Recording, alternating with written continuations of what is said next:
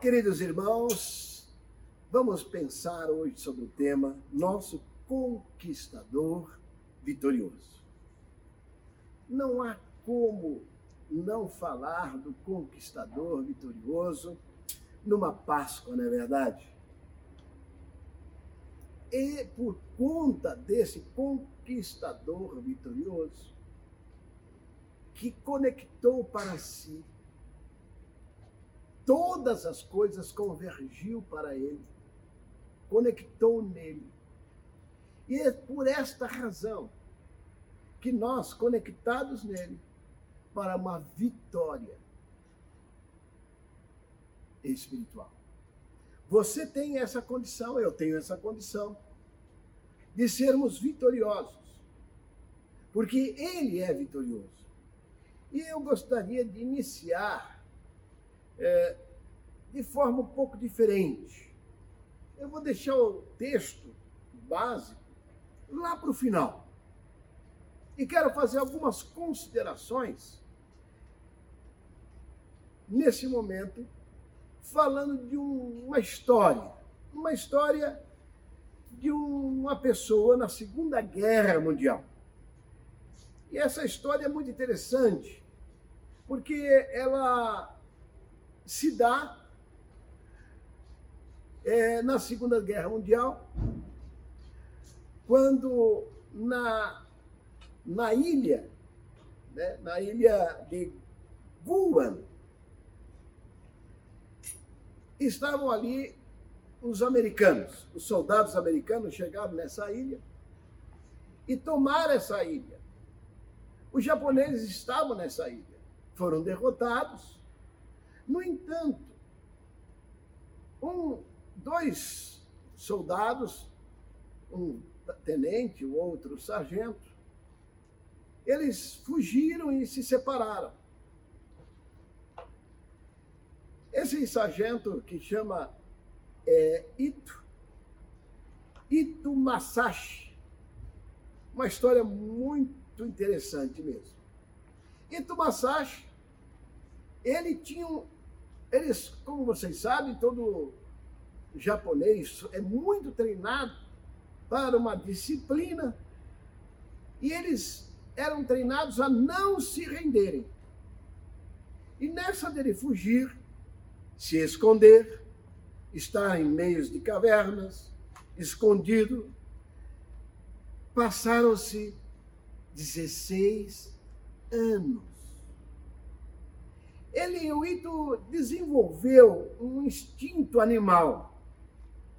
Ele passa a ter um, um ouvido seletivo. Ele é capaz de ouvir os soldados. Ele é capaz de fugir, se, se esconder. Ele é capaz de entrar em buracos. E não é uma ilha tão grande, de 400 quilômetros quadrados. Mas um dia o sargento Ito estava escalando uma colina bem perto do acampamento dos americanos. E aconteceu o inevitável, aquilo que ele não gostaria. E ele foi descoberto. Ao ser descoberto, ele ficou estático. As suas pernas conta a história que o seu é como se tivesse congelado tanto medo que ele ficou. E ele pensou: agora vão me matar, agora vão me destruir. E com a esperança de que pudesse salvar-se, ele pegou o, o, o, tecido da sua calça, já bem velha, e levantou num pedaço de pau, no sentido de dizer: Eu me rendo, eu me rendo.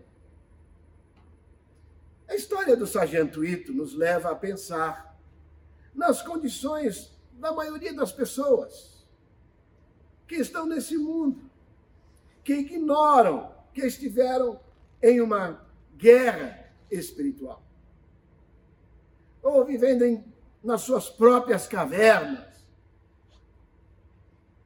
Assim como Adão e Eva, quando pecou, já foi se esconder E a guerra passou por 16 anos e ele não se deu conta que ele não estava mais em guerra. Ele mantinha a sua postura de soldado fugindo de soldados americanos. A maioria das pessoas vivem hostilizadas, confundidas, atormentadas pelas atividades que Satanás faz. Mal podem dar continuidade à sua própria vida. Busca somente o sobreviver, como esse sargento Ito. Outros vivem sem esperança, pensando que não há como sobreviver e chegam a uma conclusão que a vida é dura demais para se sobreviver. Muitos têm tirado a sua vida porque não encontram uma esperança. Mantêm-se embotados em si mesmos. Essas pessoas se deixam levar pela ilusão cruel de uma imagem de derrota. E é provável que você tenha passado, mesmo por grandes decepções nessa vida, e que esteja perguntando: onde estava Deus na hora em que eu mais precisava? A vida não é justa. Talvez você esteja orando e orando para mudar seu estilo de vida, mas nada acontece. O sargento Ito estava lá por anos e anos e anos 16 anos. Mas ele não sabia que a guerra, há 16 anos, já havia terminado. Ito com cabelos compridos, barba comprida, sujo, encontrado num estado deplorável, mas continuava numa guerra que já não existia.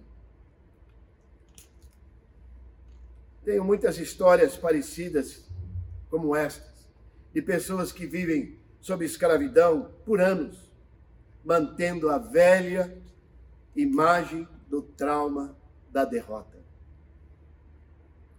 Se envolvem na igreja, e começaram a ser tratadas, preparadas para uma vida maravilhosa com seus filhos, com parentes,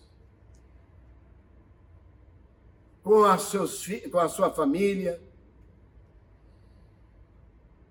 Desfruto de um conselheiro, acompanho, os conselheiros acompanham essas pessoas, tentando ajudá-las a desaprender e desapegar do passado, mesmo que ainda haja tantas lembranças. No entanto, caminho como o sargento Ito, 16 anos, ainda em guarda com a sua arma, já velha, sem recursos, e achava que ainda era aquele soldado que tinha que defender o Japão. Os americanos chamaram, sem dúvida, o, o presidente japonês, foram até o encontro dele, ele se assustou. Ele não percebeu que, como ele estava, precisou de uma adaptação para voltar. Por quê? Porque ele estava cego. É como se ele estivesse colocado, enfiado dentro de um buraco e lá deixado. Satanás trabalha para nos cegar. Satanás trabalha para nos para tirar o foco da realidade. Ele trabalha para tirarmos o foco de quem é Jesus Cristo aquele que alcançou na cruz a grande libertação. Muitas pessoas estão na igreja e ainda estão em cavernas, vivem ainda o passado, vivem ainda como se Jesus não tivesse morrido por eles, e tampouco ressuscitado. Velhos hábitos que ainda mantêm, sem ao menos desfrutar do gozo da liberdade. A liberdade dada do Senhor Jesus a todos nós, a grande vitória. Vitória que todos nós ganhamos. Nos últimos anos, vimos que Satanás, tentando trabalhar com afinco para evitar que Jesus chegasse até a cruz. Satanás fez de tudo para evitar, pois ele sabia que se Jesus chegasse até a cruz, o seu sangue seria derramado como Cordeiro de Deus que tira o pecado do mundo e dá a, vitória a toda a humanidade, resgatando como um resgatador, traz a vitória para toda a humanidade. Que vitória é essa? A vitória sobre a morte, a vitória sobre a tristeza, sobre a mágoa, sobre a mentira, sobre o aprisionamento maligno. Satanás não tem mais domínio sobre a tua vida, nem sobre a minha vida, sobre a igreja de Jesus. Nós já desfrutamos de uma vitória. É interessante a gente observar as músicas de rock como as músicas de rock exaltam os demônios. John Lennon disse que o evangelho iria desaparecer. Ele dizia: Nós somos mais populares do que Jesus, os Beatles. No entanto, ele já não existe mais, porque Jesus vive para sempre. O evangelho continua e por quê? Porque ele é vivo. Porque o evangelho ia desaparecer. Nunca. Mentira. Se vocês olharem os cantores rock, eles ridicularizam Cristo o tempo todo. Vimos isso no nosso país, o quanto fazem do Cristo o escárnio, escarnecendo do nosso Senhor. No entanto, eles carregam sempre uma cruz. Você já reparou? É, parece um paradoxo. Eles falam mal, falam, criticam Jesus, mas carregam uma cruz. Tem um símbolo de uma cruz. Como se eles estivessem escarnecendo a cruz. Na verdade, é a latência da sobrevivência que eles ainda não conseguiram ter. É o vazio que ainda é preciso ser preenchido. Mas o que eles não entendem? Que a luta entre Deus e diabo já foi consumada no, na cruz do Calvário. Não há mais luta. Acabou. Sem dúvida, haverá um dia em que os cantores de rock, como John Lennon, a Madonna e tantos outros do passado e do presente, e muitos que ainda vão vai chegar, vão reconhecer que Jesus é o Senhor e que foi na cruz a maior demonstração da vitória. A vitória do Senhor, que pisa na cabeça da serpente e concede a vitória para você, para mim. O efeito da crucificação é sentido sobre todos os seres humanos. Não há quem não, sem, não sinta a presença de Deus. Pois o tempo todo o Espírito Santo trabalha para alcançar as pessoas. O Espírito Santo o tempo todo está buscando convencer a humanidade que ele quer salvar. É trabalho do Espírito Santo convencer. A nossa é anunciar. Mas o Espírito Santo não tem só a nossa voz a palavra do Senhor vai dizer que os céus proclamam a glória de Deus e a terra o firmamento. O Senhor se manifesta e fala sobre qualquer circunstância, porque o Espírito Santo nos conhece, nos criou, nos formou. Ele é o Criador. O que aconteceu quando Jesus morreu na cruz? O apóstolo Paulo escreve em Colossenses, capítulo 2, 13 a 15. Diz assim: Quando vocês estavam mortos em pecados e na incircuncisão da sua carne, Deus os vivificou juntamente com Cristo. E ele nos perdoou de todas as transgressões e concedeu a escrita da dívida, que consistia em ordenanças e que nos era contrário. Ele a removeu, pregando-a na cruz, e tendo despojado os poderes e as autoridades, fez dele um espetáculo público, triunfando sobre ele na cruz. Jesus simplesmente, ele diz, aqui colocando Paulo novamente em Colossenses, estávamos mortos. Essa é a condição nossa. Por isso nós temos que celebrar e celebrar a nossa vitória. Por isso, nós, como vitoriosos, nos tornamos um exército. Conectados para uma batalha espiritual. Porque nós fomos chamados. Eu e você fomos chamados. Como filhos de Deus. Agora fazemos parte de um exército celestial.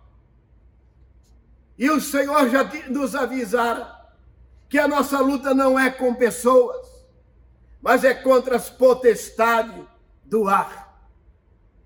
É contra os espíritos malignos. A nossa luta é exatamente aí. E você, meu irmão, minha irmã, precisa entender esse princípio. Ele nos perdoou ele rasgou, ele riscou. Ele pegou uma folha que estava cheia de, de rabiscos, de pecados, e nos concedeu uma folha em branca. Por quê? Porque o pecado foi tirado pelo poder do sangue de Jesus. Vamos entender três grandes verdades que necessitamos é, prestar atenção. Para estarmos preparados para a guerra. Nós vemos que Jesus nos deu vida nova. A Bíblia afirma que devemos experimentar a vida nova que temos. E você precisa entender que a Páscoa é exatamente a possibilidade de você ver, sentir, perceber que Jesus veio buscar e salvar o que havia perdido e nos dá a liberdade. João 3, de 3 a 7, diz assim: em resposta, Jesus declarou: Digo-lhes a verdade, ninguém pode ver o reino de Deus se não nascer de novo. Perguntou Nicodemos: Como alguém pode nascer sendo velho? É claro que não pode entrar pela segunda vez no ventre da sua mãe e renascer.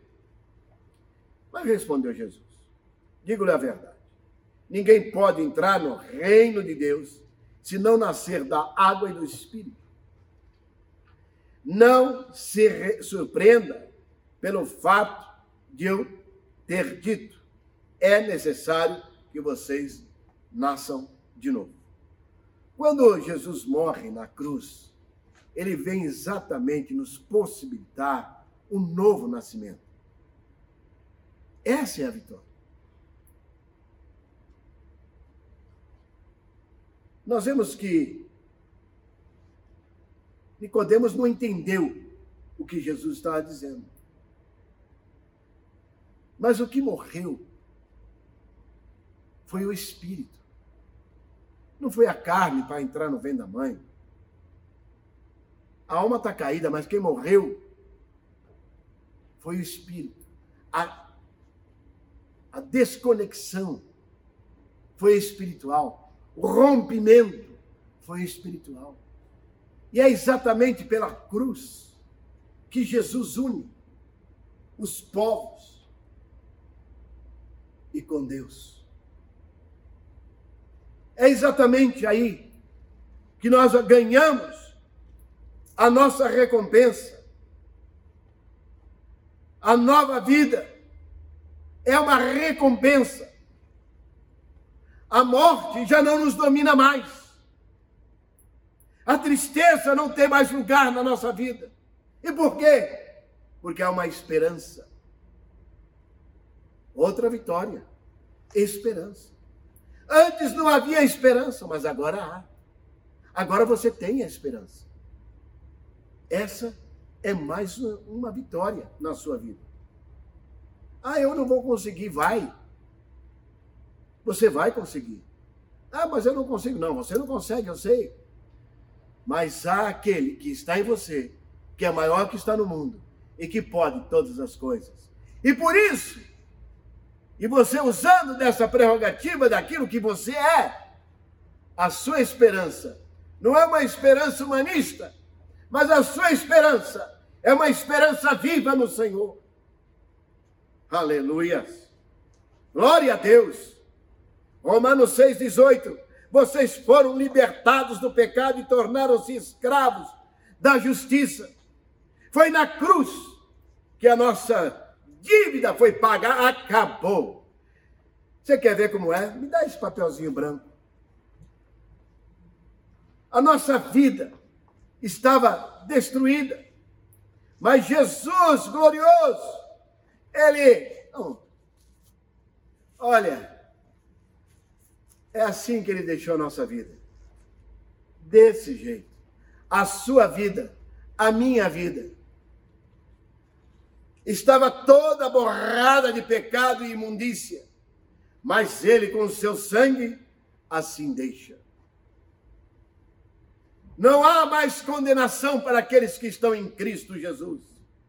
Romanos 3,10 diz, como está escrito: não há justo, nenhum sequer a nossa vitória está exatamente nesse contrato firmado na cruz. No entanto, sabemos que uma vida que ainda anda pecando, e como sabemos disso? Como sabemos que estamos pecando? Como você sabe que errou? Romanos 2,15 vai nos mostrar. Pois mostram que as exigências Romanos 2,15. Pois mostra que as exigências da lei são gravadas em nossos corações. Disso dão testemunho também a consciência e o pensamento deles, ora acusando-os, ora defendendo. Nós temos um senso crítico. E esse senso crítico é a ligação do Espírito Santo de Deus em nós possibilitado pelo sangue de Jesus. Agora temos a consciência da presença do Senhor. Mas Paulo segue explicando que a dívida fora apagada, cancelada, e hoje, amanhã, depois da manhã, eternamente. O passado, o presente e o futuro está apagado não há condenação. Miqueias capítulo 7, verso 19 diz: De novo terás compaixão de nós, pisarás as nossas maldades, atirarás todos os nossos pecados na profundeza do mar. Salmo 103, 12. E como o Oriente está longe do Ocidente, assim ele afasta para longe de nós as nossas transgressões. É essa é a grande maravilha da morte de Jesus na cruz. Ele afasta de nós o pecado, a maldade, ele tira tudo, ele nos resgata, ele nos dá vitória. Aleluia.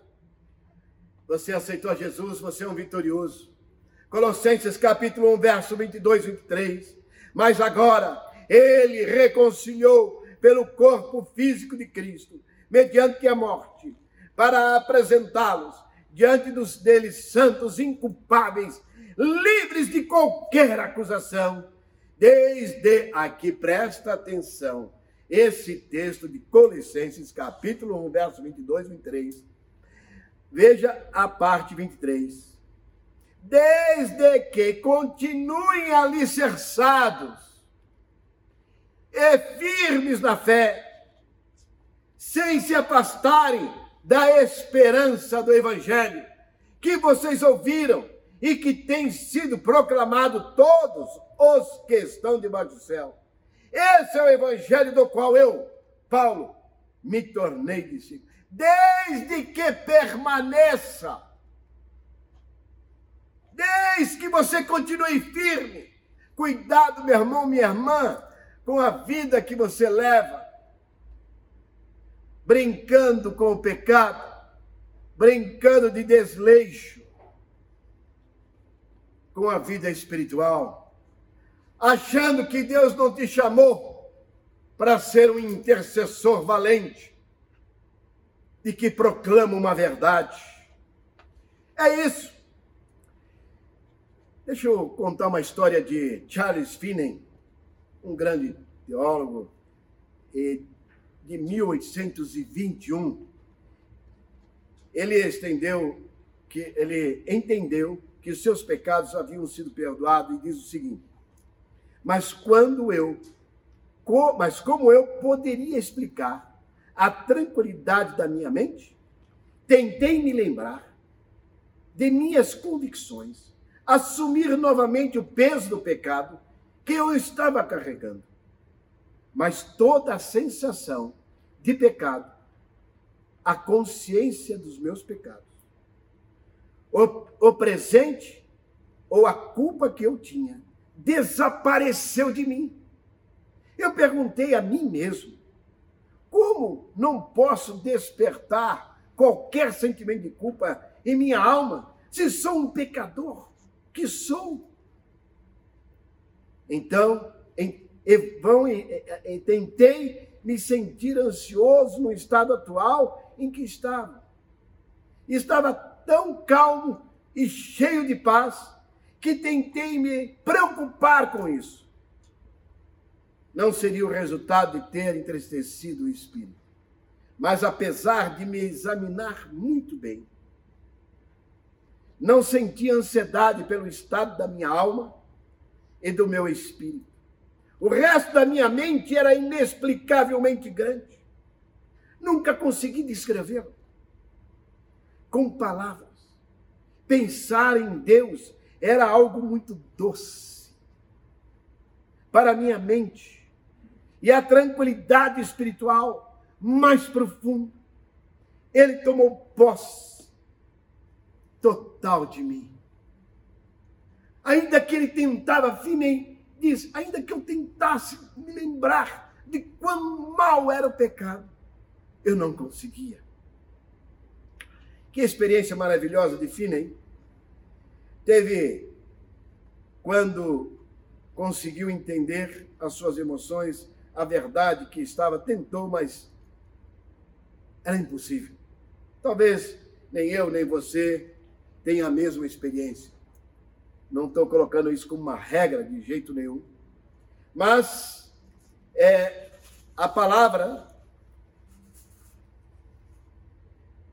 a palavra nos firma que quando não pensemos como Finem, ou não tenhamos essa, esse milagre imediato, mas podemos confiar na palavra. 1 João 9 diz: se confessarmos nossos pecados, Ele é fiel e justo para nos perdoar os nossos pecados e nos purificar de toda injustiça. Quando eu me sentir, ou quando vier uma lembrança eu posso confessar, eu posso falar com o Pai, Colossenses 2,4. E cancelou a escrita da dívida que consistia em ordenanças e que nos era contrário. Ele a removeu, pregando-a na cruz. Vitória! Oh, glória! Isso quer a morte de Cristo significa, isso que a morte de Cristo realmente significa para você e para mim. Não há outro significado. A nossa vitória, pois a cruz para nós é uma escada para o céu. Aleluia! Oh, glória, sem dúvida o é. Colossenses capítulo 1, 13, 14. Pois ele nos resgatou do domínio das trevas e nos transportou para o reino do seu Filho amado, em quem temos a redenção, a saber, perdão dos pecados. É interessante a nossa vitória em termos de ter sido resgatados das mãos de Satanás. Satanás perdeu e perdeu é muito.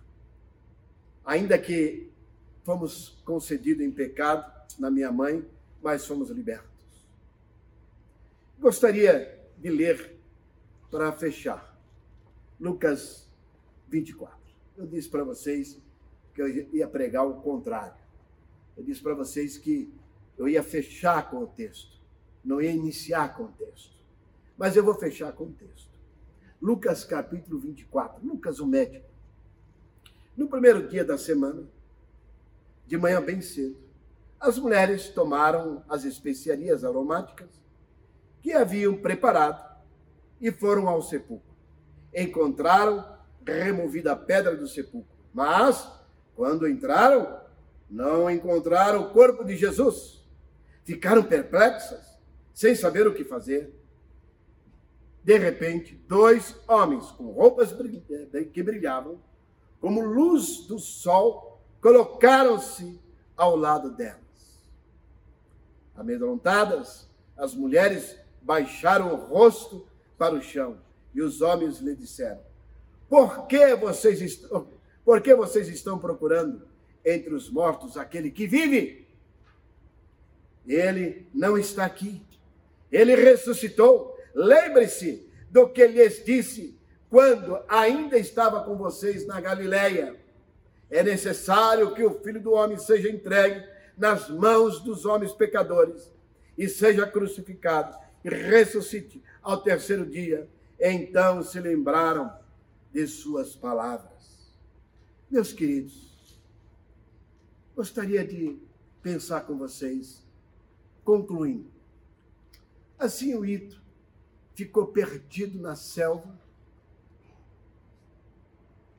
não podendo sair, fugindo, achando que estava em guerra.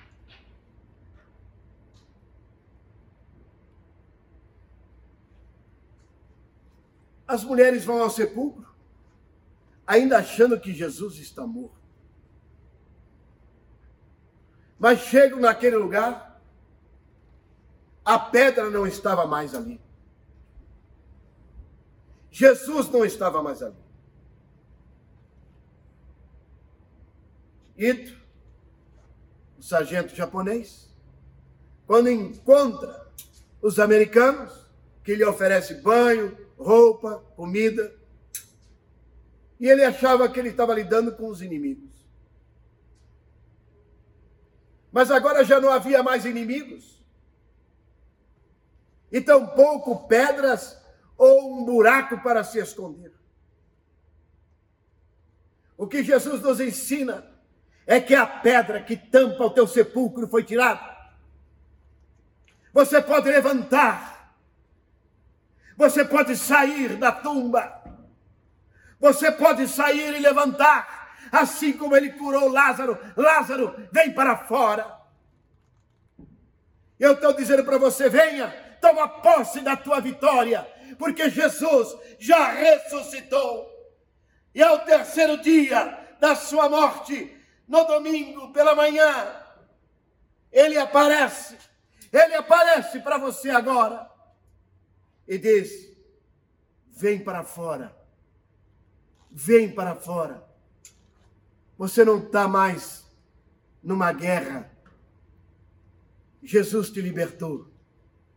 Jesus te deu a vitória. O Cristo te perdoou, te purificou de todo o pecado. Não há mais condenação para você. Sai para fora. Sai para fora. Levanta, levanta e anda, porque o Senhor é contigo. Se isso não acontecer na sua vida, foi em vão a morte de Jesus. Por isso, eu lhe convido a aceitar esse Jesus como Senhor e Salvador. Eu lhe convido você a acreditar que você já não está mais preso, que você já não é mais escravo. Não é mais escravo. Agora, você é livre. Livre. Abraça essa liberdade. Abraça a sua esperança. E faça desse momento da Páscoa o momento em que você decide, a partir de hoje, não viver mais escravo do medo. Que Deus te abençoe e que essa palavra toque ao seu coração, acreditando sempre que haverá anjos ao seu redor, como chegaram ali para aquelas mulheres para anunciar: Ele está em algum lugar. Lembra-se dele e elas lembraram os anjos do Senhor sempre estarão perto de você para remover pedras que te impeçam de andar, de caminhar e de viver. Há anjos ao seu redor. Que Deus te abençoe.